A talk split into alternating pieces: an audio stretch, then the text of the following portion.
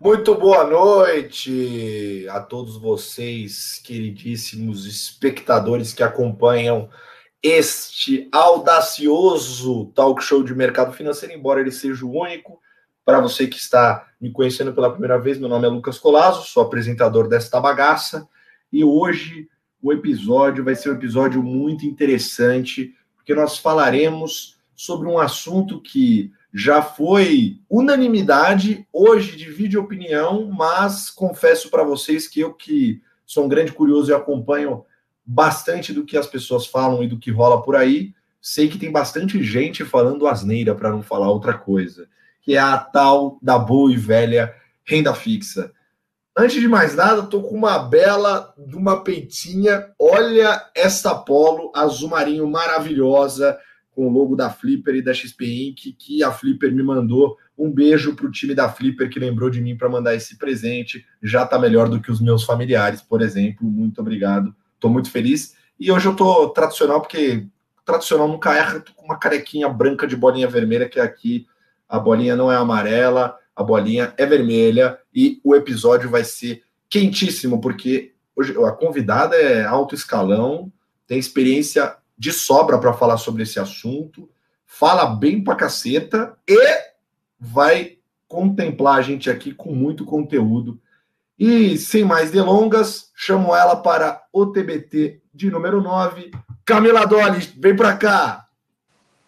Olá! Oh, maravilha! Ladies and gentlemen, nós temos aqui a rainha da renda fixa, Camila Dolly. Boa noite, Camila. Muito obrigado por ter aceito esse convite maluco de participar desta bagaça. Como é que você está hoje? Boa noite. Tudo bem, e você? Agora eu tô melhor, né? Quintou, você é louco. Não, é isso, né? O convite, né? Que foi assim, bem espontâneo, eu quase nem pedi para participar do programa.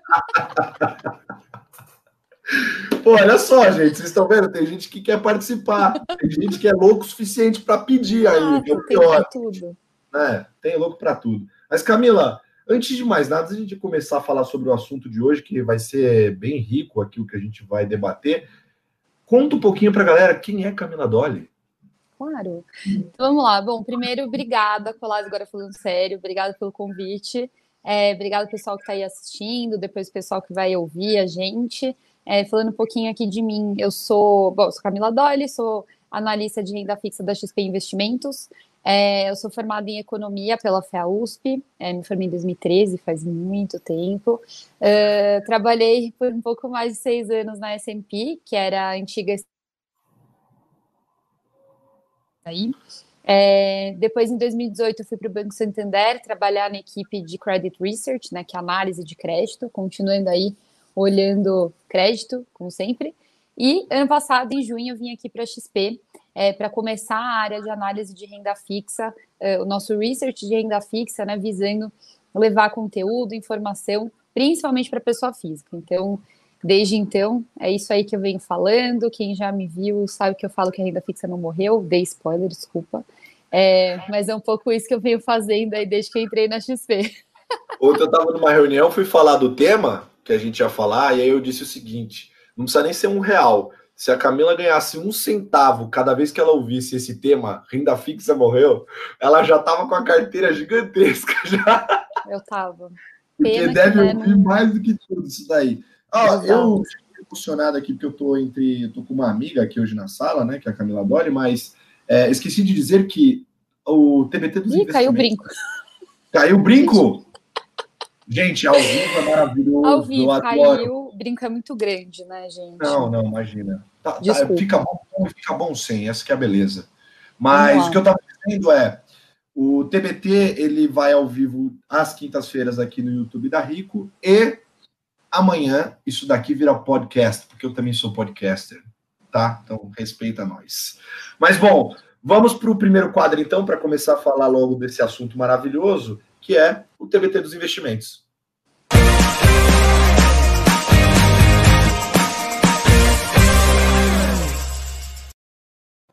Esse negócio de vinheta é muito bom. Se colocasse o convidado e a vinheta, já funcionava perfeitamente, não precisava nem de mim. Mas, bom, Camila, sobre o nosso tema de hoje, né, que é o RIP Renda Fixa, né? É, o Brasil saiu de uma realidade de juros, né, a nossa taxa básica, Selic, é, de padrões assim completamente anormais, posso dizer com segurança. A gente tinha uma taxa de juros de dois dígitos, 14,25% ao ano. Que maluquice era aquela? Qualquer uhum. renda fixa após fixada que você investia, você tinha 1% de retorno ao mês. Né? Então, assim, tinha umas bizarrices muito doidas aí no mercado de renda fixa. Essa taxa de juros de lá para cá, dada as reformas que o Brasil entrou e a gente começou a coordenar melhor a política fiscal e a política monetária, a nossa taxa de juros começou a cair de lá para cá, até chegar aos patamares atuais de 2%, né, que inclusive ontem a gente teve Compom e o Compom mais uma vez disse manteu, ficamos em 2%, uhum.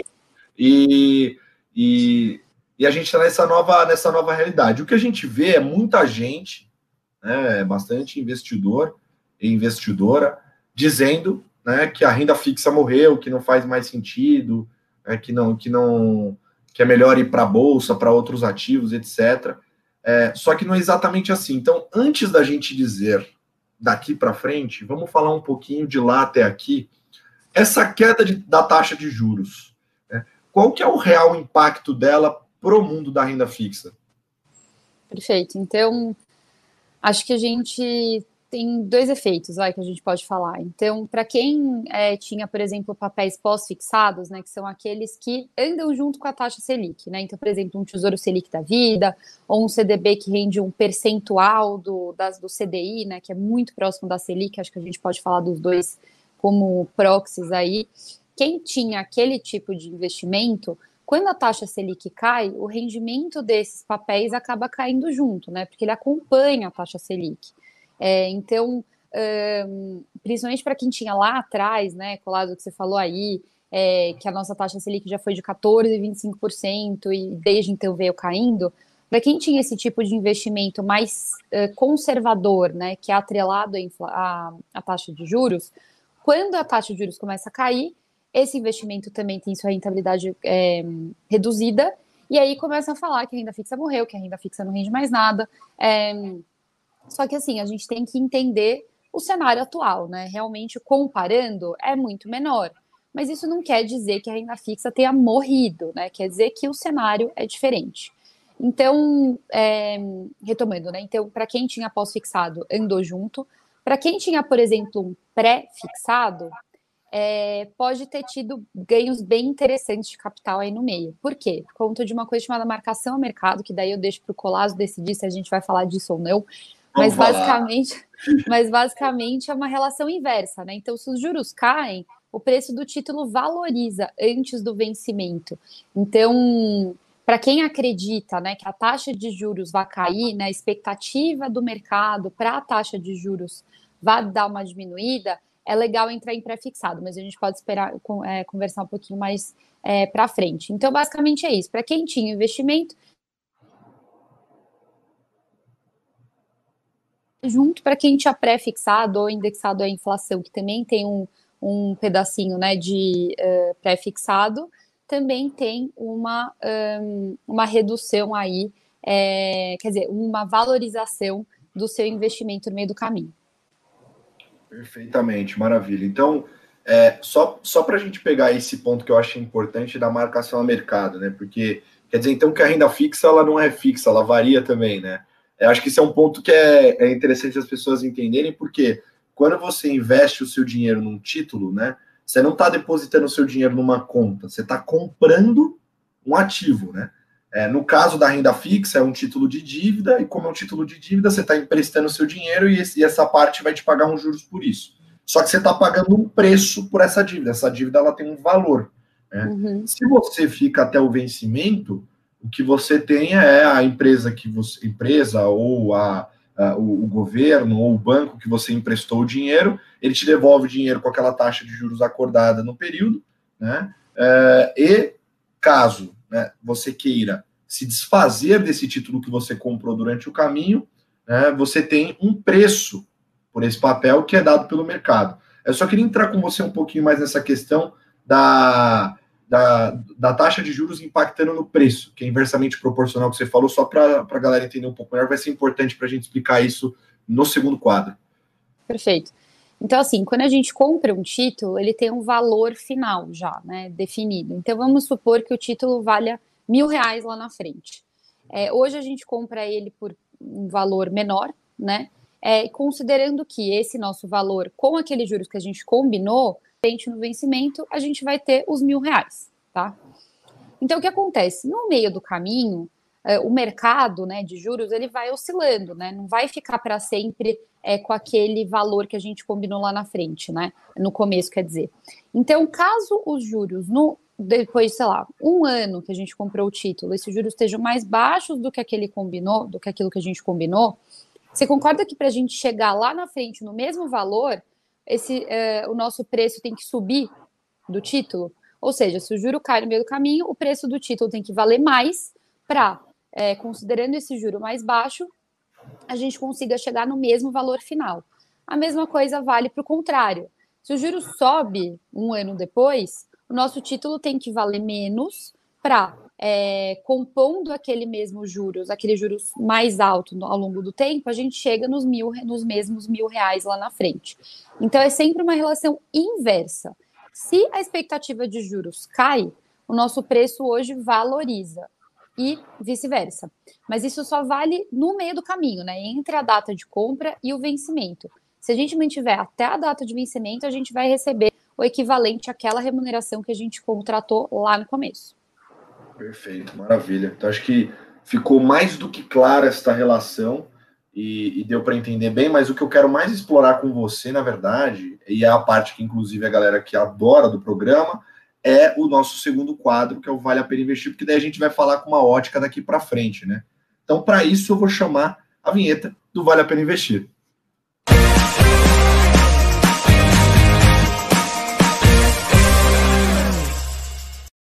Muito bom, estamos de volta. E agora, Camila, nós vamos falar da ótica daqui para frente, né? Sobre a tal da renda fixa e as suas oportunidades. E aí, entrando nesse ponto, né, uh, olhando daqui para frente, a gente tem um cenário, pelo menos a gente espera, né, é, que a gente tem uma taxa de juros mais baixa por mais tempo. Talvez, e com certeza absoluta, é, não no mesmo patamar de 2% por muito tempo, mas muito mais baixa do que a gente já viu aqui no Brasil. Né? Então, de forma geral, o retorno uh, na verdade, não só da renda fixa, né, que esse é um ponto importante, o retorno de todos os ativos financeiros, ele cai, né, a curva, a curva dos mais conservadores até os mais agressivos, ela dá uma descidinha de lado, assim, e quem está mais embaixo, que são os mais conservadores, bem como a renda fixa, né, sofrem mais, acabam apresentando um retorno mais baixo. Mas, olhando para esse horizonte de juros mais baixo, né, a renda fixa ainda faz sentido? Se sim, em quais ocasiões? E, na sua opinião, qual é o tipo de indexação também, que a galera também não entende isso, que renda fixa você tem várias indexações diferentes. Uhum. Qual tipo de indexação faz sentido hoje em dia de ter na carteira?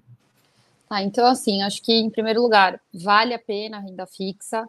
É claro que depende muito da estratégia de cada um, da composição de carteira, do perfil de investidor. É, mas, de qualquer forma, né, se a gente olhar as carteiras recomendadas, por exemplo, aqui da XP, acho que todas têm renda fixa, né? Acho que só a super agressiva que não tem. É, mas mesmo assim, se uma pessoa quiser fazer a reserva de emergência, tem que ser em renda fixa. Então, resumidamente, todo mundo tem que ter alguma coisa de renda fixa na carteira. É, seja né, para proteger a carteira, né, dar uma amortecida em grandes oscilações, seja para conseguir boas rentabilidades em ativos mais previsíveis, né? É, porque quando a gente compra um ativo de renda fixa, aquele pré-estabelecidas que a gente tem ali pelo menos uma previsibilidade, né, do que, que pode acontecer lá na frente, quanto a gente vai receber e quando também, né? Isso é um pouco diferente, por exemplo, do mercado de ações. A gente não tem um prazo, né? Aquela ação é até quando for. Então, acho que tem essa, essa diferença. É, falando de quais ativos, né? Então, assim, de novo, depende muito do objetivo de cada um, mas existem várias opções dentro do universo de renda fixa. Né? Então, começando, a gente tem os títulos do Tesouro Direto, que podem ser o Tesouro Selic, por exemplo, que é aquele que vai andar junto com a taxa Selic, que é o mais indicado para a reserva de emergência. A gente tem os pré-fixados, que são aqueles que desde o comecinho a gente sabe exatamente o percentual que vai render a cada ano. Né? Isso se a gente mantiver até o vencimento, sempre tem isso em mente para tudo que eu falar. É, e esse e os pré-fixados, seja tesouro direto, seja qual for, é muito legal para quem quer ter uma boa previsibilidade de quando de quanto vai receber lá na frente, ou o contrário, lá na frente, naquele prazo, eu preciso ter X reais. Quanto que eu preciso investir hoje para chegar naquele investimento, naquele, naquele valor final, né? Com esses juros que eu estou conseguindo é, contratar. Então, isso é bem interessante também do pré-fixado. Dá para a gente se planejar melhor. E tem os títulos né, do, do Tesouro também, IPCA, que são aqueles que protegem a gente do, do, do efeito da inflação. Então, principalmente pensando em prazos mais longos, que a gente não tem muita visibilidade de como que vai estar o cenário econômico, é, quanto vai estar a inflação, enfim, é legal a gente ter uma parcela da nossa carteira indexada à inflação para proteger aquele patrimônio desse efeito que a inflação come no nosso poder de compra. Então, eu acho que isso é bem interessante também. É, então, de novo, Tesouro Direto né, são aqueles títulos públicos, ou seja, emitidos pelo governo, e por isso, dentre as opções de títulos do Brasil, é, são os títulos mais seguros em termos de crédito, né? ou seja, em termos de risco de calote. Sei que isso é um pouco polêmico, porque tem um monte de gente que tem medo do governo da calote, mas a gente pode falar um pouquinho disso também. É, depois disso, né, pensando em risco, a gente tem os ativos bancários. Né? O que, que é isso? são aqueles, aquelas uh, opções que são emitidas por bancos, né? Então, CDB, LCI, LCA, LC, essas letrinhas todas que eu acho que as pessoas estão mais acostumadas por conta de, dos grandes bancos, né? Para quem é, tem conta, bom, acho que a grande maioria né, tem conta em banco, aí vê lá, você deseja investir no CDB do banco X, é, e os grandes bancos acabam, pelo risco baixo que eles apresentam, acabam oferecendo uma rentabilidade menor, né? Do que, por exemplo, os bancos que a gente chama de bancos médios, que são esses oferecidos nas plataformas de investimento, que por serem terem portes menores, esses bancos, eles são um pouco mais arriscados e por isso pagam rentabilidades melhores. Ah, mas por que, que esse risco é, não é tão alto? Porque tem o FGC, que é o Fundo Garantidor de Créditos. Então, se aquela, aquela instituição em que você investiu quebrar, né, antes de você receber seu dinheiro de volta, o FGC vai te ressarcir para investimentos de até 250 mil reais. Então, acho que isso é super interessante também, reduz o nosso risco ao investir nesse tipo de instituição, é, mas isso não quer dizer que a gente não pode querer saber, né? Ah, não preciso nem saber que banco que é. Não, a gente sempre precisa ter uma noção de qual que é a, a saúde financeira daquela, daquele banco, daquela instituição financeira. É, eu posso ficar com aquele dinheiro parado ali? Porque vai, vai que aquele banco quebre. O FGC não vai te ressarcir no dia seguinte, né? Porque tem todo um processo por trás, etc. Então, em média, o FGC demorou três meses para conseguir pagar as pessoas de volta. Então, quando a gente coloca o dinheiro nesses bancos um pouco mais arriscados para conseguir rentabilidades melhores, a gente tem que estar tá disposto, né? Disposto, disposta a deixar nosso dinheiro lá parado, tá? É, mas o FGC com certeza é um, uma garantia muito interessante para a gente. O FGC é só para emissão bancária. Os só bancária.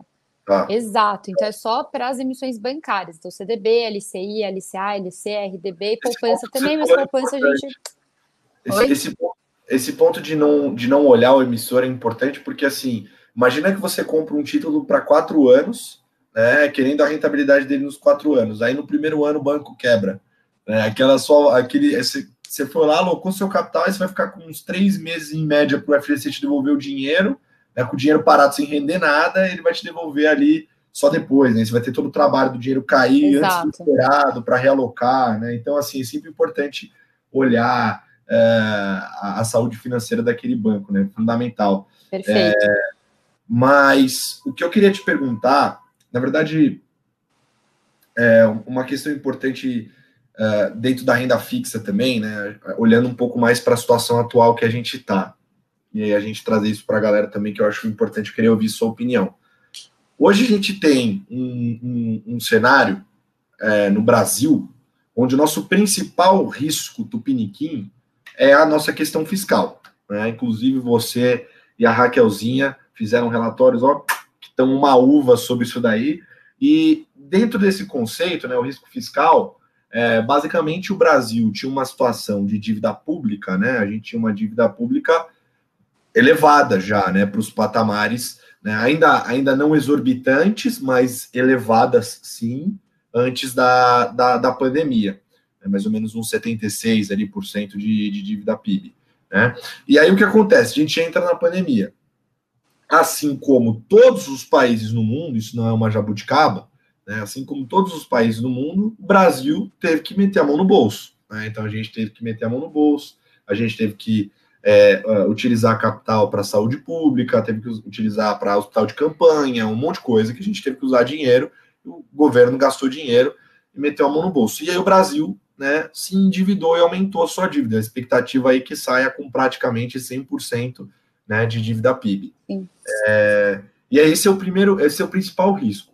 Né? É o que, que isso reflete hoje na renda fixa. Né? Você tem esses, ah, os títulos sendo emitidos né, pagando um juros muito maior, porque como é, a situação fiscal brasileira preocupa, você tem uma expectativa que a inflação, que hoje está muito baixa, ela volte a subir por conta disso, e se ela volta a subir, né, o Banco Central que usa a taxa de juros para controlar a inflação, ele sobe os juros de novo, e é por isso que uma expectativa de um juro subindo muito mais rápido daqui para frente, né? E isso se reflete na renda fixa, que as, de, os títulos de mais longo prazo utilizam, se, se baseiam nessa taxa futura de juros para definir o quanto que eles vão pagar hoje, como você falou, né? Um valor futuro você traz para valor presente. E aí, essa taxa de juros está muito maior. E tem um ponto que é, que é o seguinte: é, primeiro, entrar mais nessa questão fiscal aqui com a galera, e um ponto importante que é se hoje né, você tem uh, uma preocupação com a inflação, em tese, se você compra um título de inflação ele vai te proteger disso porque ele paga a inflação para você, né? É, então, por isso também é uma boa alocação de capital. E segundo, e, segundo, e o terceiro ponto, na verdade, que está dentro desse, desse outro ponto, que é se a taxa de juros é, não efetivamente sobe como esperado, porque a situação fiscal teve um desfecho feliz, você pode ganhar dinheiro com isso daí também, não pode? Pode. Queria falar um pouco é... disso com você. Então vamos lá. Então, acho que a questão fiscal, sem entrar muito é, a fundo, até porque eu deixo para os meus colegas economistas, que eles explicam muito melhor do que eu, acho que é bem isso que você falou, Colazo, né? A gente teve um ano atípico, né, de elevadíssimos gastos, é, mas a preocupação agora é, tá bom, precisou gastar, porque realmente pandemia, etc., mas e agora, né? O governo vai é, se comprometer com a responsabilidade fiscal ou vai continuar gastando porque vai aproveitar esse, esse embalo, né?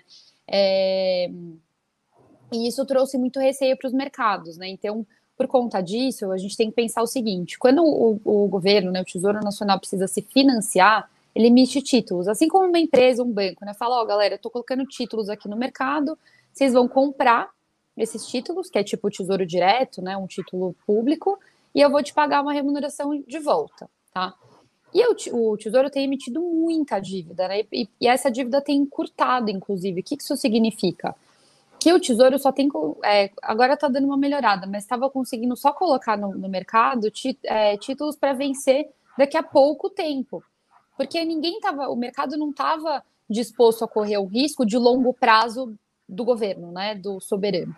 Então, isso também elevou aí essas taxas, as expectativas de juros olhando para frente, e isso tem efeito sobre os títulos de renda fixa, né? Por quê? Porque todas as remunerações, né, as rentabilidades dos títulos de renda fixa se baseiam eh, nos títulos livres de risco, né? Entre muitas aspas. É que são os títulos soberanos. Então, o que, que, que como assim, né? Como eu falei no começo, os títulos públicos são aqueles com risco de calote mais baixo dentro do Brasil, de forma geral. Então, todos os outros títulos que forem emitidos têm que pagar mais, né? Porque senão, por que, que eu vou comprar uma coisa de alguém que tem um risco maior que o governo para ganhar a mesma coisa? Vou porque tem um risco mais baixo. Então, toda, todo mundo que emite, que não é governo, paga um prêmio, que a gente chama, né? Um prêmio de risco de crédito. É, então, quando essa expectativa de juros, uh, que nada mais é né, do que quanto custa a dívida do próprio governo, sobe, os títulos do, do mercado de renda fixa acabam também subindo de certa forma, né? Porque acompanha aí esse movimento. Então a gente tem visto muito isso. é, tanto os títulos públicos com rentabilidades bem interessantes, né, por conta desse cenário, quanto os outros títulos de renda fixa acabam também, é, não todos, né, tem questões também de mercado, etc., mas de forma geral também acabam, é, em geral, apresentando esse, essa remuneração, né, oportunidades interessantes. Então é isso, a gente, toda vez que acontece alguma coisa um pouco mais polêmica, né, é, declarações polêmicas, governo, Banco Central, etc., o mercado reage a isso, né? Normalmente pedindo mais desse prêmio. Então, essas expectativas de juros sobem e tem um efeito aqui no mercado de renda fixa, tá? É... Ah, lembrei. E é o que acontece. Hoje, essas expectativas estão bem infladas, né? Então, o mercado está com uma percepção de risco muito alta olhando lá na frente por conta de tudo isso, né? Situação fiscal, não tem nenhuma sinalização de que isso vai melhorar, etc. Caso apareça, né, o governo fale, gente, a gente trouxe a solução, a gente vai resolver a questão fiscal, a gente está super comprometido, está aqui um plano, um pacote, etc. E que seja, é, que tenha credibilidade, né, e que realmente pareça que vá solucionar aí a situação fiscal, muito provavelmente o mercado vai dar um desconto aí para o governo, falar, beleza, você trouxe aí uma solução, acho que o risco ali inflacionário olhando para frente, o risco fiscal está melhor, então, ok, vamos tirar um pouco dessa, uh, desse prêmio que a gente está pedindo para investir em você. Então, as expectativas de juros vão cair. Fez sentido? Total. Beleza. Então, se essas expectativas caem, para quem hoje tem um título pré-fixado, por exemplo, ou um IPCA, é, quando as expectativas do mercado caírem, o que, que vai acontecer? Como a gente estava falando na marcação a mercado, esses títulos vão valorizar. E aí a gente tem uma oportunidade de ganho, né? A gente tem um ganho de capital. Por quê? No meio do caminho ali, a gente viu nossa rentabilidade, né, o preço do nosso, do nosso ativo subir, porque as expectativas do mercado em relação ao que a gente tinha quando a gente comprou o ativo caíram. Tá? Então, é, a gente sempre tem que, aqui no, no, mundo de renda fixa, a gente sempre tem que estar muito ligado ao que está acontecendo na política, na economia, no noticiário, porque todos os dias isso vai mexer, né? Isso vai balançar. E para quem quiser entender isso mais, é, mais claramente, né, visualmente, é só entrar no site do Tesouro Direto, ali em histórico de preços e títulos, acho que é isso o nome, que ele mostra os gráficos né, do, dos títulos, de todos os títulos disponíveis no Tesouro Direto, dia após dia. E a gente vê que eles variam todos os dias, junto com toda essa questão do mercado. Então, enfim, é para falar aqui que renda fixa varia, renda fixa não é fixa e dá para ter ganhos bem mais altos ali no meio do caminho, caso aconteça isso, né? As expectativas aí no mercado deem uma arrefecida. Não, e, e, e vareia todos os dias, inclusive. Todos não é? os dias. Então, assim, eu, eu, vejo muito investidor, às vezes, que, que me chama lá no, no Instagram e fala assim: pô, Lucas, investi aqui no Tesouro Direto, porque falaram para mim que era super conservador, mas ele está negativo. Como assim?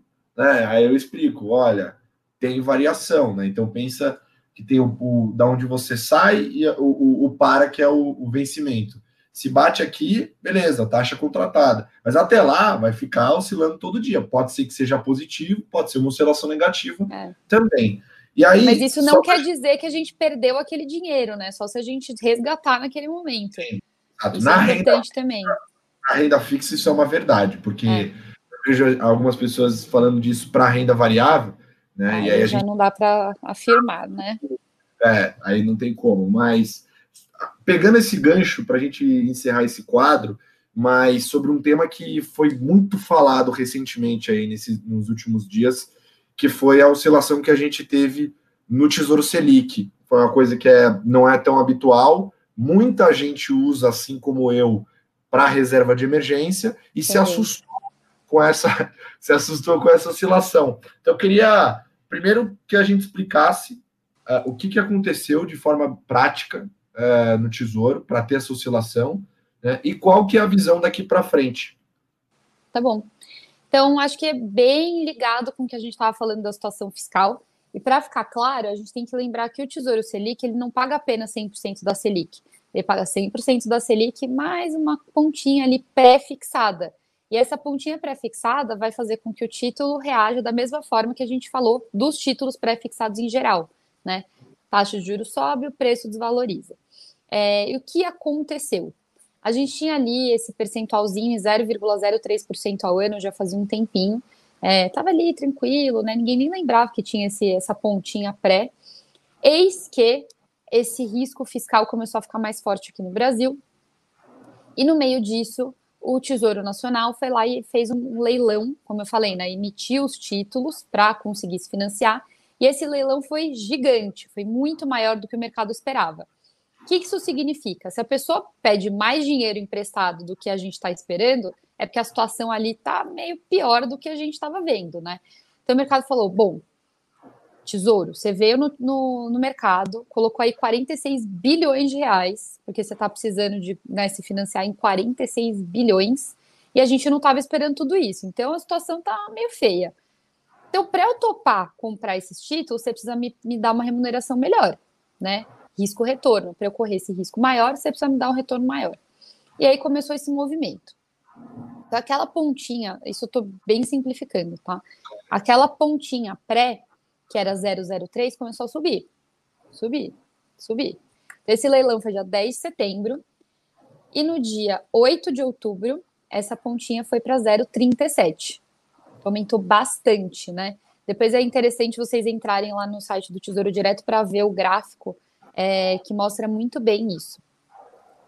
Então, teve esse, esse aumento muito grande de, de prêmio né, que o mercado pediu, mas, e, e, como consequência, o preço do Tesouro Selic desvalorizou.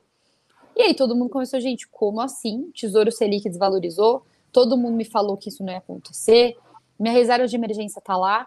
E de fato, assim, não era um movimento esperado, né? Tanto que é, e apesar, e mesmo não sendo esperado, mesmo tendo acontecido, a gente continua recomendando o Tesouro Selic para reserva de emergência. Mas ah, criou...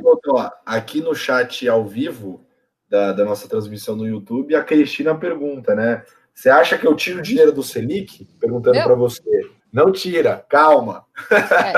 É, é, então, desde ali do comecinho, né, quando começou esse movimento, a gente fez ali um relatório é, que chama Quem Mexeu no Meu Tesouro Selic, e a gente falava lá, está acontecendo esse movimento.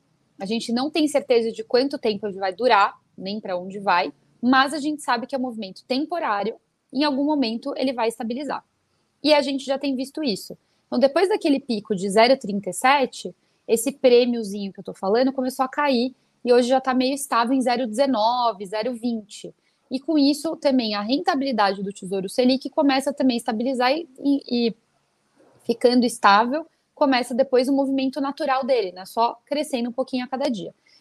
E uma coisa que é muito importante é, tá bom, teve esse aumento, né, de, um, de prêmio, mas a perda monetária foi pequena, foi coisa de 1%.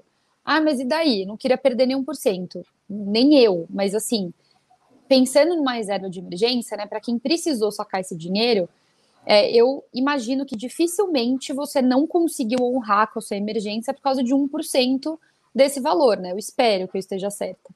É, infelizmente, esse é um movimento que aconteceu, é, ele já está se estabilizando, e olhando para frente, a gente espera que fique assim.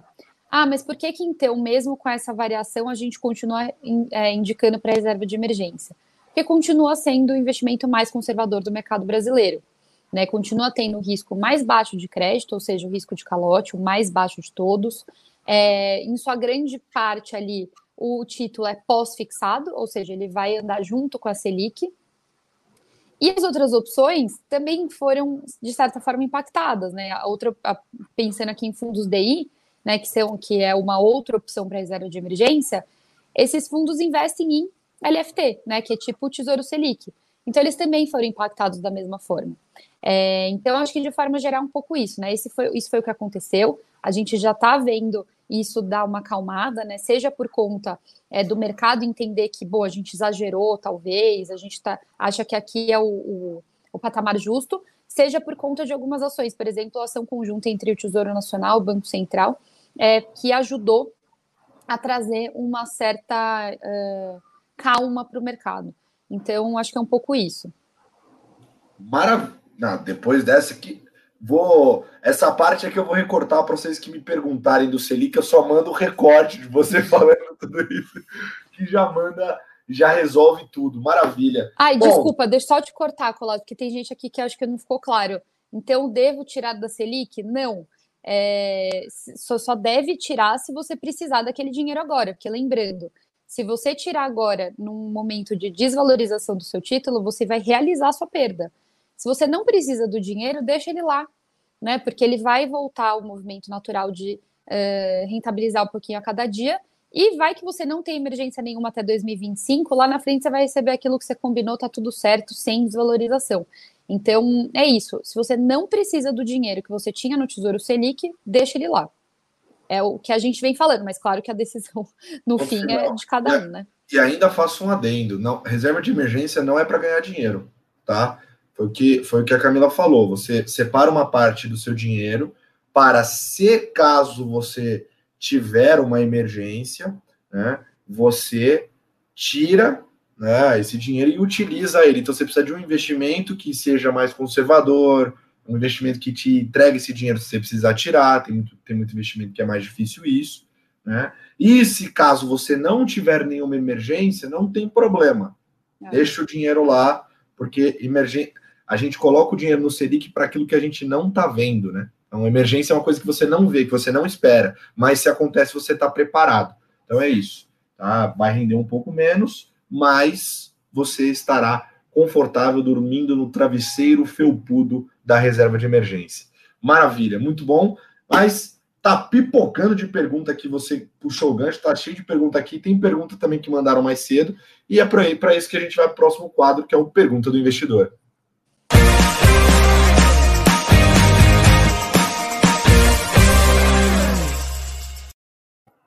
Maravilha, estamos de volta. Muita pergunta de todo lado. Teve pergunta de tudo. As pessoas, não sei, acho que é porque deve ser, deve ser falha minha, que eu não tô, tô dizendo direito, às vezes, o assunto no começo. Mas tá tendo pergunta aqui de todos os tipos, né? Mas vamos se ater ao assunto de hoje para aproveitar os conhecimentos e este cérebro maravilhoso de Camila Dolly. Então, uhum. vamos lá, Camila. Perguntaram muito demais sobre IPCA, tá? É, eu tô vendo então, aqui. Nossa, teve um monte. Desde o começo da transmissão aqui no YouTube, a gente está cheio de perguntas da galera sobre IPCA. Então, já que muita gente quer saber sobre IPCA, vamos falar sobre IPCA, né? É, bom, a gente já falou um pouco, né, que paga aquela taxa pré-fixada, mais o ajuste da inflação, né, do índice de preços do consumidor amplo, isso acho que já ficou claro, né? Mas tem um ponto importante, né, que a gente não entrou tanto a fundo, que eu queria falar com você um pouquinho para a galera entender. Tem uma diferença, tem, tem duas diferenças aqui no tesouro, né? Falando. Tem o tesouro de juro semestral, né? E o tesouro sem o juro semestral. E você tem é, diferença de prazo de vencimento, né? É, para passar um pouco do seu conhecimento para a galera, quando você vai olhar esse tipo de papel, né? Do tesouro, por exemplo, inflação é, como que você faz para definir qual que é um prazo razoável para investir? É, e em relação ao juro semestral ou não, quando que é uma boa opção ou não ter o juro semestral dentro da carteira? Tá. Então, acho que em relação ao prazo, é, eu gosto sempre de falar assim, que as pessoas deveriam, pelo menos, né, principalmente para quem está começando, buscar é, casar o prazo de, de vencimento né, daquele título, seja qual for, com o objetivo. Então, por quê? Ponto de tudo que a gente falou da marcação a mercado, né? Até o vencimento, o título pode sofrer, ele vai sofrer oscilações para cima ou para baixo. Então, por exemplo, ai, comprei aqui um tesouro direto IPCA para vencer em 2035 para eu comprar um apartamento daqui a cinco anos. Não, por quê? O título só vai vencer daqui a 15 anos. Daqui a 5, eu sei lá como que vai estar o mercado. Pode ser que esteja muito bom para mim, eu consiga uma valorização muito boa, ótimo. Mas pode ser que o mercado esteja contra mim e eu vou precisar desse dinheiro para comprar meu apartamento e eu vou ter um dinheiro que desvalorizou para caramba. Então, o que, que a gente tem que fazer? Casar. Se eu sei que eu vou comprar um apartamento daqui a cinco anos, eu vou procurar um investimento que vença em cinco anos, tá? Para não ficar sujeito a esse tipo de oscilação. Então, ah, qual é o melhor prazo? Depende do objetivo de cada investidor, né? Quanto maior o prazo, maior a rentabilidade que a gente vai conseguir né, obter por conta do, uh, do risco maior, né? Então, poxa, vou comprar um tesouro 2055. Legal, mas você vai precisar do dinheiro antes, com certeza? Então, não, né? Ali é bom para caso você possa deixar o dinheiro lá e esquecer. Ah, Camila, tá bom, eu comprei e eu não preciso do dinheiro até 2055, mas eu olhei aqui hoje e valorizou muito. Devo tirar? Poxa, se você tem uma outra opção de investimento que faça sentido para o seu momento é, e você possa aproveitar aquela valorização, ótimo. Mas a questão é, não fique dependente de uma eventual valorização no meio do caminho. Acho que esse é o ponto, tá? É, então é isso. Acho que qual é melhor depende muito do objetivo. Lembrando que quanto mais longo, maior a rentabilidade, mas também maiores as oscilações que a gente vai ver por conta da marcação a mercado, tá? Isso é sempre importante ter em mente. É... Ah, juros semestrais ou não. Então, o Tesouro Direto, permite que a gente tenha a opção de comprar títulos que não tenham pagamento de juros semestral, tá? Então, isso é uma opção que só tem no Tesouro Direto, só para pessoa física. Então, nesse caso, de fato, a gente só vai ver algum pagamento por parte do Tesouro lá no vencimento, a não ser que a gente resolva resgatar antes. No caso de juros semestral, a cada seis meses, o Tesouro vai pagar o cupom, né? É uma, um percentual referente àquele, àquele ativo que vai cair na conta da nossa corretora. É, então, o, o, título com juro semestral, ele tem uma. É, ele vai te pagar menos, né? Se for no, no, mesmo prazo, aquele com juro semestral te paga menos, porque você tem um risco menor. Afinal, a cada semestre você vai receber um pouquinho, né? Você não fica totalmente exposto sem receber nada até o vencimento.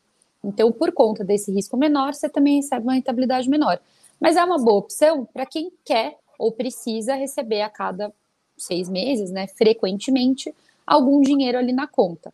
Para quem não precisa receber nada, né, nesse período todo de investimento, a melhor opção é deixar realmente naquele título que a gente chama de principal, que vai realmente só pagar alguma coisa lá no vencimento, que a gente consegue uma rentabilidade maior. Isso por uma questão de matemática básica, né? Porque se ele fica te devolvendo juros durante o período, aquele. Já tá te dando um pedacinho. Ele tá te dando um pedacinho, e aí o que acontece, se você colocar na, na HP, né? Que tem muita. Eu vi um post esses dias do Faria Lima muito bom. Tem muita gente que fala arrasta para cima sem saber usar uma HP. Mas você coloca na HP, você vai chegar a um resultado de que a taxa que você contratou, inclusive, lá no começo, ela fica menor no vencimento, porque ele foi te pagando ao longo daquele período, né? E aí, quando você contrata, você compra um título do Tesouro Principal que não paga juros, né? Você acaba tendo a vantagem uh, de chegar lá com a taxa cheia contratada, né? Então, acho que isso é um ponto importante. Então, se você está focando em rentabilidade, é melhor você alinhar é, um título que tem um vencimento, né, como a Camila falou, para um prazo que, que esteja adequado com o que você quer, para você não precisar resgatar antes de ser surpreendido, e né, sem o juro semestral para você receber a sua taxa lá cheia no vencimento e não ficar com uma taxa menor de rentabilidade no final. Então, esse é um ponto importante. Bom, essa pergunta, como ela era Master Suprema, a gente gastou mais tempo aqui para responder ela. E eu quero gastar um tempinho também com alguns outros assuntos sobre Camila Dollen e não sobre hum. renda fixa. E, mas Camila antes. Dollen. Camila Dollen, essa daí é só para quem era do Aquário do Research, saudades. Mas o. é, tem um ponto aqui que a, eu vi umas três ou quatro pessoas mais ou menos. Vi aqui o Fábio, Vi também a Ana na nossa transmissão perguntando sobre DNA e falando que o fundo DNA não tem vantagem alguma. Vocês estão enganados, eu abro para vocês eu a porta aqui no meu Instagram. O meu tá lá, a, a Camila também tem. Se vocês quiserem entender um pouco melhor, né, para não ficarem criticando o nosso bebezinho, é só você ir no meu Instagram aqui, você vai lá, eu deixo a porta aberta para você mandar um direct que eu vou te responder lá, tá bom? Porque aqui, aqui é poucas e boas. Vamos para o próximo Nossa, bloco. É difícil. Bom, o meu também vai, fica aqui ó, o tempo todo no lando de vaca aqui para trás para ficar legal. Mas a gente vai para o próximo quadro, que é o Momento Inspiração.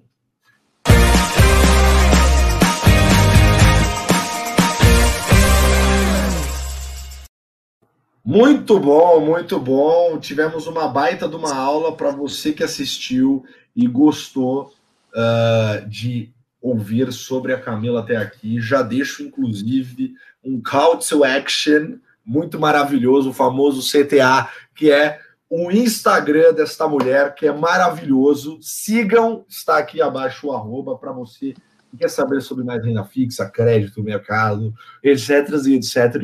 É só você ir lá, que ela fala com uma linguagem super clara, límpida. Segue ela, que vale muito a pena. Eu sou seguidor, é só seguir que você vai entender o que eu estou falando. Tá? E eu deixei também, já falei aqui, falei para a Ana e para o Fábio, né? Que, que a Ana até comentou de novo aqui, mas ele não rende nada. Calma, você comprou uma carteira diversificada de investimento pensando para longo, longo, prazo. prazo tá querendo renda todo mês? Tem algo errado aí. Eu vou te explicar. Vai lá no meu Instagram que eu te explico. Tá aqui meu arroba também. Já deixo aí para você entender um pouco melhor. Mas vamos lá, Camila. Me conte uma coisa. É, bastante ano de S&P, trabalhou em grande banco, está aqui com a gente hoje. É, vamos falar sobre carreira, inspiração, o que fez Camila Dollen ser esta mulher maravilhosa e esse exímio membro do mercado. Então, de onde veio sua inspiração? De onde veio sua paixão? Por que, que você gosta tanto de renda fixa? Vamos do, da parte mais maior até a parte mais fina, que é o porquê gosta tanto de renda fixa. Ah, eu desde pequenininha sempre quis ser analista de renda. É, na verdade, eu fui eu cheguei, né, aqui. É, eu, eu fiz a faculdade de economia, mas na verdade, quando eu entrei no cursinho, eu não sabia, eu queria medicina, depois eu mudei para engenharia, depois eu pensei em mil coisas, afinal, a gente é muito jovem, né, quando a gente tem que decidir a, a nossa profissão.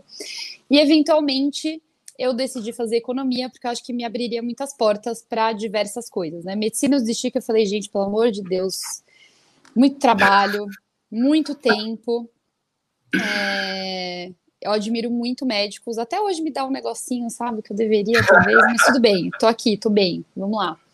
É, e eu falei, poxa, legal, economia acho que abre muitas portas, dá para trabalhar com diversas coisas diferentes, vamos lá. Fiz fé e eventualmente comecei a procurar estágio e tal. Antes da S&P, na verdade, eu fiz estágio na Tendência, Tendências, que é uma consultoria de economia, mas foi super breve minha passagem, então acabo nem falando muito, mas eu também passei por lá. É... E aí eu fiz um mochilão, voltei, falei, bom, agora precisa né, trabalhar, vamos pagar essas contas do mochilão. E aí eu achei, aí eu comecei a procurar estágio, acabei conseguindo estágio na S&P, é, na área de para cobrir empresas de cobrir empresas não ajudar os analistas a cobrir empresas né, de infraestrutura de saneamento energia elétrica é, e fui ficando, assim, eu gostei muito de lá. A S&P, assim, para quem, é, acho que para quem está no mercado, né, de crédito principalmente, sabe que é uma escola, a gente aprende muito lá. E, enfim, lá tem muito essa cultura, né, de entrar e ir ficando, assim, é, muitas pessoas estão lá até hoje, uh, então é um pouco desse, desse ambiente, né, então eu fui ficando tal, e aí chegou uma hora que eu comecei a questionar um pouco, né? Será tem outras coisas, né? Que seria legal também ver o mercado fora, etc. E surgiu a, a oportunidade de ir para o Santander, né? Que foi muito legal, inclusive, e acabei indo. Então, assim, eu acho que foi aquela coisa de uma coisa leva a outra, né? Como eu sempre trabalhei com crédito, acabou surgindo uma outra oportunidade de continuar no crédito. Agarrei, fui, Aprendi muito também no Santander, meu chefe era fera no assunto, então deu para absorver muito, assim, aprender muito com ele. É, e acho que, enfim, aí surgiu a oportunidade de vir para a XP e era com esse é, com esse mandato, né, de criar uma área para levar informação para as pessoas que não têm a informação. Então, porque antes, né, S&P, é, Santander, não que seja pior de forma alguma, mas o foco era o investidor institucional, né, aquela pessoa que poxa, trabalha com isso, né? Trabalha, sei lá, um gestor de fundo, etc. No limite do limite, ele conseguiria fazer essa análise, né? Ele poderia, mas não tem o tempo, enfim. Então, olhando aqui para a pessoa física, principalmente sobre renda fixa, não tinha tanta informação assim, né? De análise de crédito, olhar vários nomes que não são cobertos por analistas de ações, etc. Então, assim, realmente é, me brilhou os olhos. Assim, eu falava com as pessoas, ai, tô em dúvida, não sei, mas quando eu falava da XP, me brilhava os olhos, esse propósito, sabe, de ensinar e levar informação. Isso quando eu decidi vir para a XP, eu não tinha noção do tamanho que ia ser, né? Assim, do quanto a gente ia conseguir levar essa informação, a abrangência. É, eu aprendi muito também depois que eu entrei aqui. Então foi isso, uma coisa foi levando a outra. É, como eu estou há muito tempo nesse mercado né, de crédito e agora de renda fixa, eu fui me apaixonando. Quando entrei na XP, eu aprendi mais ainda sobre o mercado e, e a renda fixa, apesar do que muita gente imagina, é muito complexa. Tem muita coisa para aprender, tem muita coisa para estudar. É, ah, você sabe tudo? Gente, eu não sei tudo, tem muita coisa ainda para aprender, porque renda fixa, assim, é um, é um oceano de coisa para aprender. É, então, eu fui me apaixonando por isso, né? Porque é desafiador, mas ao mesmo tempo tem a parte mais básica, porque renda, porque renda fixa, querendo ou não, é a porta de entrada para o mundo dos investimentos. Então tem todos esses lados, né? Eu acho muito rico o tema. É, então acho que foi isso, né? Ao longo da minha carreira eu fui indo, né? Assim, uma coisa foi levando a outra e eu realmente gosto muito do que eu faço, sou apaixonada. Não, não. Na verdade, renda fixa não tem nada de básico. Nada. Porque assim, tenta achar o valor justo por um ativo de renda fixa e você vai ver. É super difícil, como... não tem liquidez. Meu Deus do céu, o que, que era aquilo? Eu vou, eu, eu, eu, tive uma passagem deep dive ali que eu fiquei um tempo como analista de fundos, só cobrindo fundos de investimento, e eu cobria todos. Então eu tinha que me desdobrar em 75 para conseguir entender todas as estratégias, quais eram boas, quais eram, não eram, e eu vivia, eu era um rato de gestor. Eu tava uma hora, cada hora eu estava no escritório lá sentado com as equipes, entendendo e tudo mais.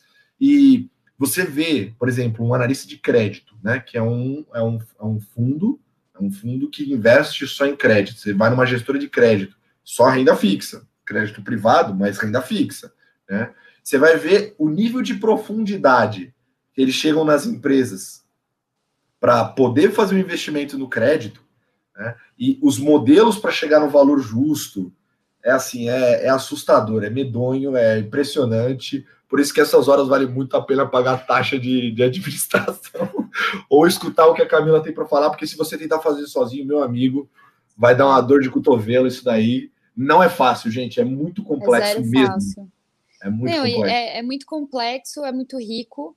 E as pessoas ainda acham que é só poupante Tesouro Selic CDB, né? Inclusive, tem alguns colegas aqui que estão comentando nos comentários, falando que renda fixa não rende nada, tá mais para renda parada do que qualquer outra coisa. É, mas não é bem assim, né? Tem uma infinidade de oportunidades dentro da renda fixa que rendem mais, podem render mais. Ano passado, eu sempre gosto de falar isso porque é uma ideia, né? Então, ano passado, quem tinha NTNB por volta de. NTNB é Tesouro IPCA, né?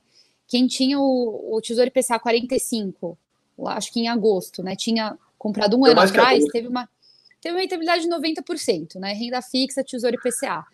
Então, assim. Não dá dinheiro. É, dá para a gente olhar com o olhar, ah, não, não rende nada, não tem oportunidade nenhuma, porque o tesouro, porque a Selic é 2%, e dá para a gente querer entender todas as possibilidades de ganho, todas as, as possibilidades dentro da renda fixa em termos de tipos de título, e lembrar que a gente vive no Brasil. A gente provavelmente não vai ficar com esses 2% para sempre, porque é um país, infelizmente, volátil. A curva de juros aí indica que vai ter aumento de, de, de Selic olhando para frente. Então, acho que a gente tem que levar tudo isso em consideração antes de chutar a renda fixa né, e falar que morreu, que não rende nada, etc. Maravilha, maravilha. Você vê que ela gosta tanto do tema que até na hora dela falar dela mesma, ela consegue colocar o tema Ai, lá no desculpa. meio. que eu vou fazer, né? Show. Não, mas agora eu, eu quero citar mais uma coisa aqui que eu acho importante, na verdade fundamental, que é um assunto que, assim, é uma questão básica, mas que está bastante em voga, ainda bem hoje. É, e eu queria te dar um espaço para a gente comentar um pouco sobre isso, que é a questão de você hoje não ser apenas, né, é, ter escolhido uma carreira e estar tá aí despontando como uma excelente analista uh, do mercado, ainda bem que está jogando no nosso time, mas você é um expoente feminino, uma liderança feminina, né? E aí eu queria que você falasse sobre isso e também se, se você puder comentar um pouquinho das iniciativas que a gente tem dentro do grupo também, que eu acho muito legal é, falar isso para a galera. Perfeito. Então, bom, fico feliz que você me chame de uma expoência feminina aí. É, assim, hoje aqui na XP acho que é bem legal porque a gente vê várias mulheres protagonistas, né?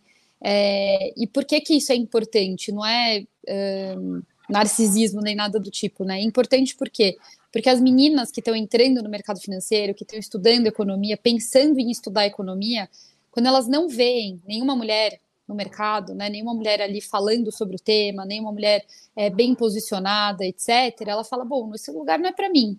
Né? Então, deixa eu procurar outra coisa que eu vejo várias mulheres crescendo, várias mulheres bem-sucedidas no, no, no mercado.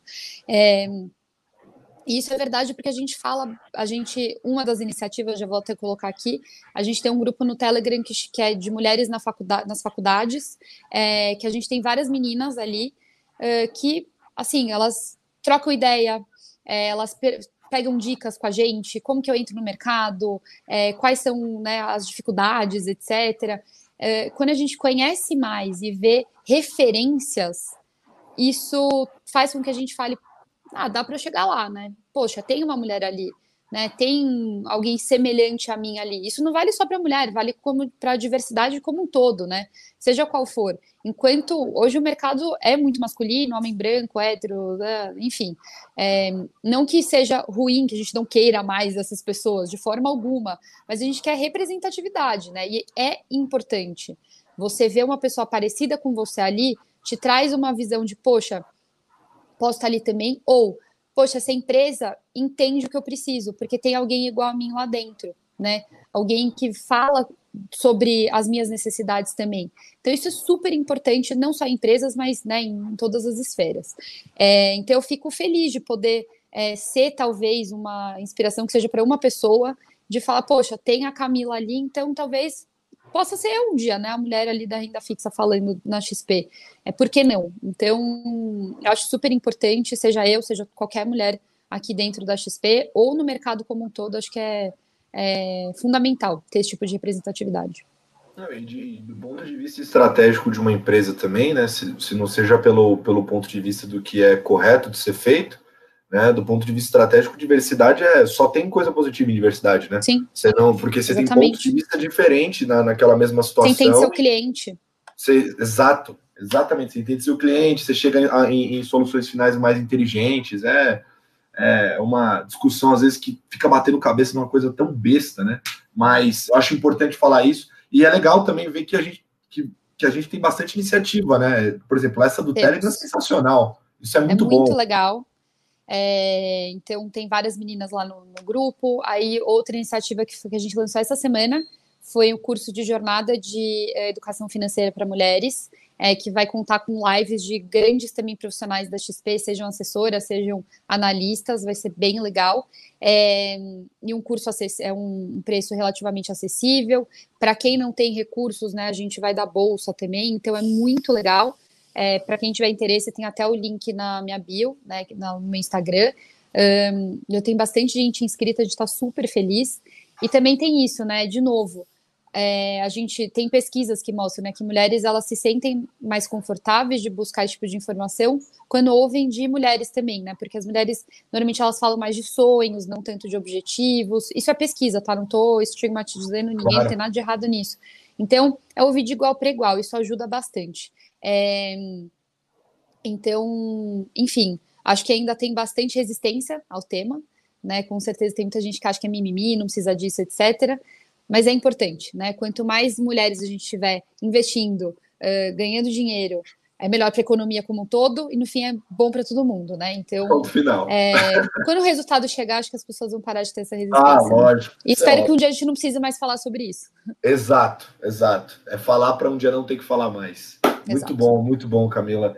Mas agora passando para o ponto de, bom, falamos aí de uma baita de uma carreira, falamos de expoência, mas a gente tem que pelo menos dar um gostinho ali de um caminho das pedras, né? Então, para você, é, uma recomendação de livro, é, uma recomendação de podcast, de qualquer coisa que você tenha visto, assistido tanto para mercado ou não, que você acha que foi importante?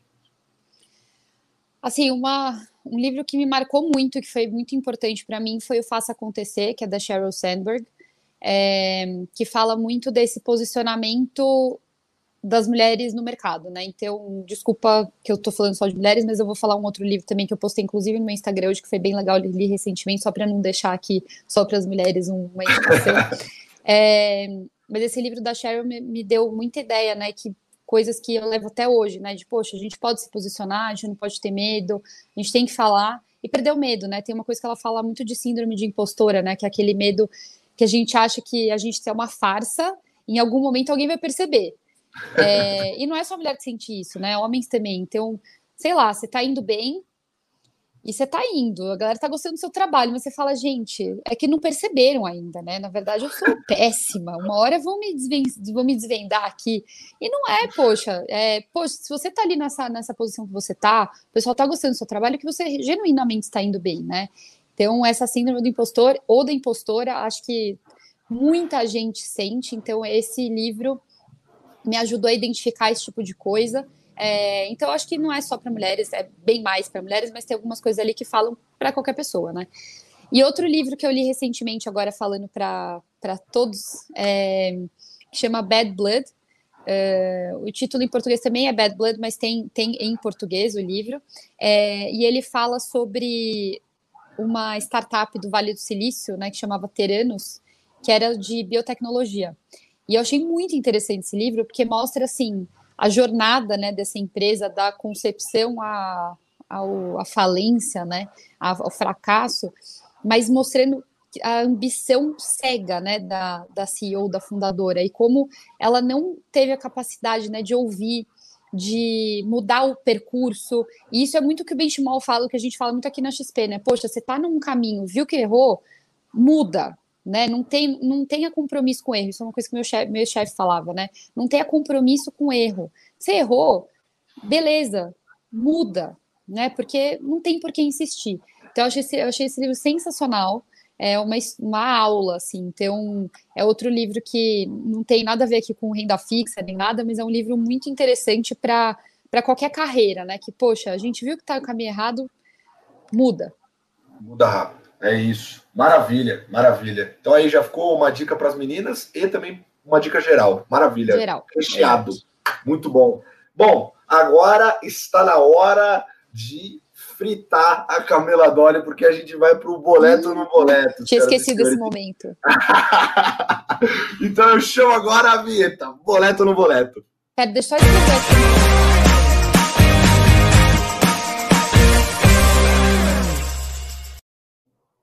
Muito bom, muito bom. Você tinha pedido uma pausa por quê? Eu respondi aqui no chat. Ah, você, Não, eu respondi no chat uma pergunta. Estava se coçando para responder a galera aqui? Muito bom. Eu também fico. Eu, eu, tenho um problema com isso aí, que sabia que às vezes as pessoas vêm no chat aqui, na, na transmissão ao vivo, e, e, e, mandam uma pergunta que não tem nada a ver com o assunto. Tipo agora, igual mandaram do DNA. Só que meu cérebro começa a falar, responde, Fica ali, responde, eu quero responder, eu quero falar. É. eu tenho que encaixar de qualquer jeito eu não consigo dormir depois. Mas, bom, vamos lá, Camila. O boleto no boleto, para quem não conhece, está vendo pela primeira vez, é o nosso momento Marília Gabriela, onde eu vou fazer uma pergunta, né? E a Camila vai responder boleto no boleto, boleto se for positivo, não boleto se for negativo, e ela tem o direito de responder do tamanho de um tweet. Então, assim, não pode ser um texto, né? Mas ela pode fazer uma fala ali para responder a pergunta. Como todo mundo. bem pra... direto. Exato. Para quem já conhece, sabe que eu começo mais light e depois eu vou estreitando as relações, porque o negócio aqui é dar uma fritadinha na Camila também, para a gente dar aquela risada. Mas, bom, vamos começando então, leve, livre e solto, Tesouro Selic. Boleto. Muito bom, muito bom. Essa, essa, essa foi simples, essa tá, tá fácil. Tesouro IPCA. Vou deixar, Boleto. Vou deixar até...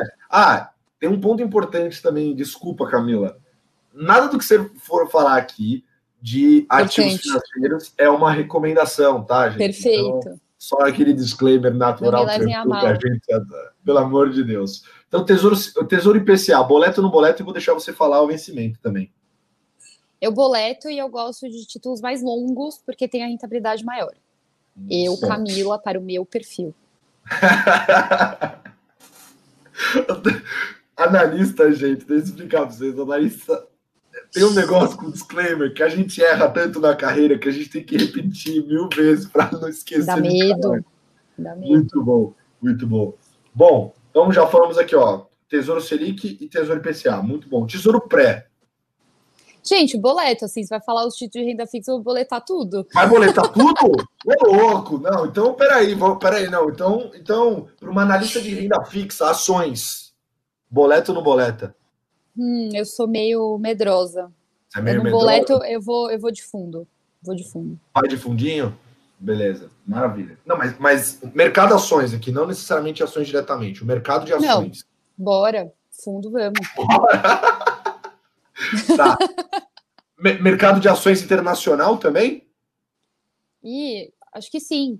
Boleta? Bom, boleta. boleta. Bom, tá, ó, tá vendo? A lista de renda fixa também toma risco, senhoras e senhores. Tem que diversificar, Olha. né, gente? É lógico, lógico. E, e, e commodity? Ouro, boleta? Hum. Olha, eu acho que eu deveria dizer sim, mas eu não tenho minha carteira hoje. então é não. Então é não, mas eu acho então que eu é deveria, não. né? Acho que tá não, faltando. Tô, não, ali. não deve nada. Eu tô perguntando para Camila Dolly, não tô perguntando para Camila Dolly, analista da XP. É, não, não, mas eu tô falando Camila Dolly pessoa mesmo. eu acho, eu acho que eu não. Será que eu tenho um fundinho ali? Eu acho que eu comprei um Você fundinho. Tem um pouquinho, será? Um tico-tico? Eu acho que eu comprei um fundinho. Comprou um fundinho de ouro. Tá bom, tem um pouquinho de ouro lá na carteira da Camila. Olha que beleza. Ótimo. Camila, corote tutti-frutti. Boleta ou não boleta? Boleto, com os amigos, boleto. Queria ter a foto para mostrar. Eu tenho uma foto que é a foto mais aleatória do mundo, que tá eu, a Camila e um corote tutti-frutti. Essa é a melhor é foto. Pink. Eu vou marcar para tatuar. Tão bom que, que ficou essa foto. Tá maravilhosa a foto. Muito bom. E, e, Camila, essa daqui é, essa aqui é padrão quase aqui no programa, que é. E a sogrinha, hein? Boleta ou não boleta? Sim.